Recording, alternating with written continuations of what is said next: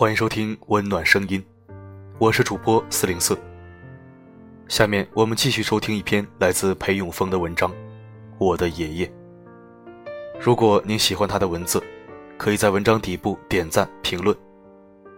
好的，一起收听。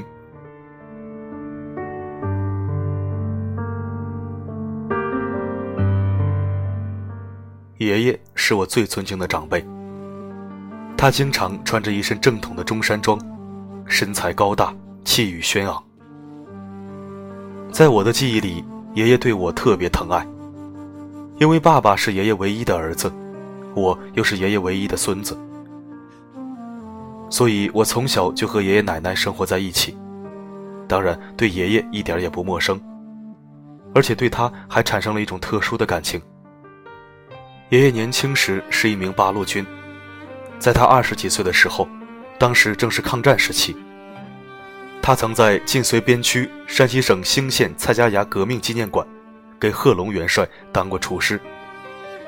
所以在他的身上，流露出一副军人的气质，和一种朴素而又严厉的面容。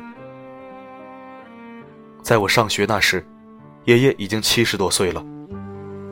他享有国家每个月给的补助金，生活还算优越。但他一天到晚闲不住，每到春耕时节，他都要去地里忙碌；每到初冬，他还要去地里捡柴，准备冬天生火用。就这样，日复一日，年复一年，爷爷一天天苍老起来，可他还是拼命的干活。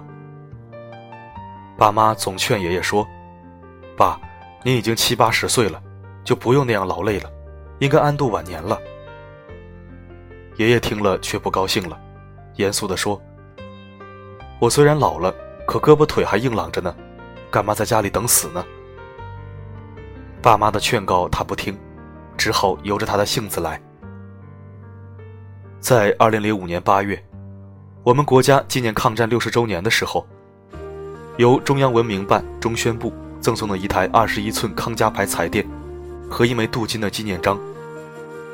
当慰问人员把这份奖励送给爷爷时，爷爷激动而又颤抖地握住慰问人员的手，说了声“还是共产党好”。我们一家人也觉得这是爷爷的光荣与骄傲。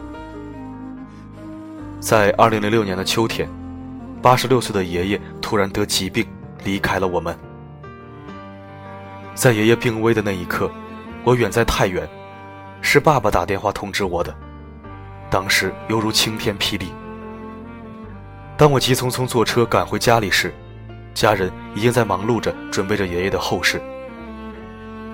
我望着爷爷微笑的遗像，失声痛哭。在痛哭声中，我诉说着：“爷爷，我来晚了。”但是爷爷已经走了，我说什么也晚了。听妈妈说。爷爷在临走的那一刻，还不断的喊着我的名字。可是我却没有见着爷爷最后一面。爷爷带着遗憾走了，这也是我最遗憾的。爷爷的追悼会定在了农历的九月十五日。在那样一个金色的丰收时节，爷爷在我们所有亲人的哭泣声中，永远的离开了我们。春去秋来。在四季的轮回中，流失掉的是岁月，流失不掉的却是我对爷爷永恒的思念。直到今天，每当我想念爷爷的时候，我都会走到他的遗像跟前，打开他老人家用生命换来的那一枚金灿灿的纪念章看看，以表达我对爷爷的怀念之情。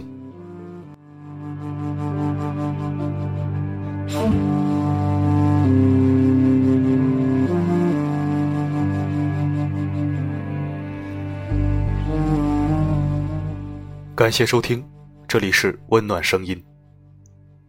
如果你也有自己的故事和文字，可以在后台发送“我要投稿”四个字，系统会自动回复你投稿邮箱地址。如果你的文章风格和文字功底符合我们的要求，就会采用并录制发布。我的声音能否让你享受片刻安宁？我是四零四，我一直守候在这里。只为温暖你。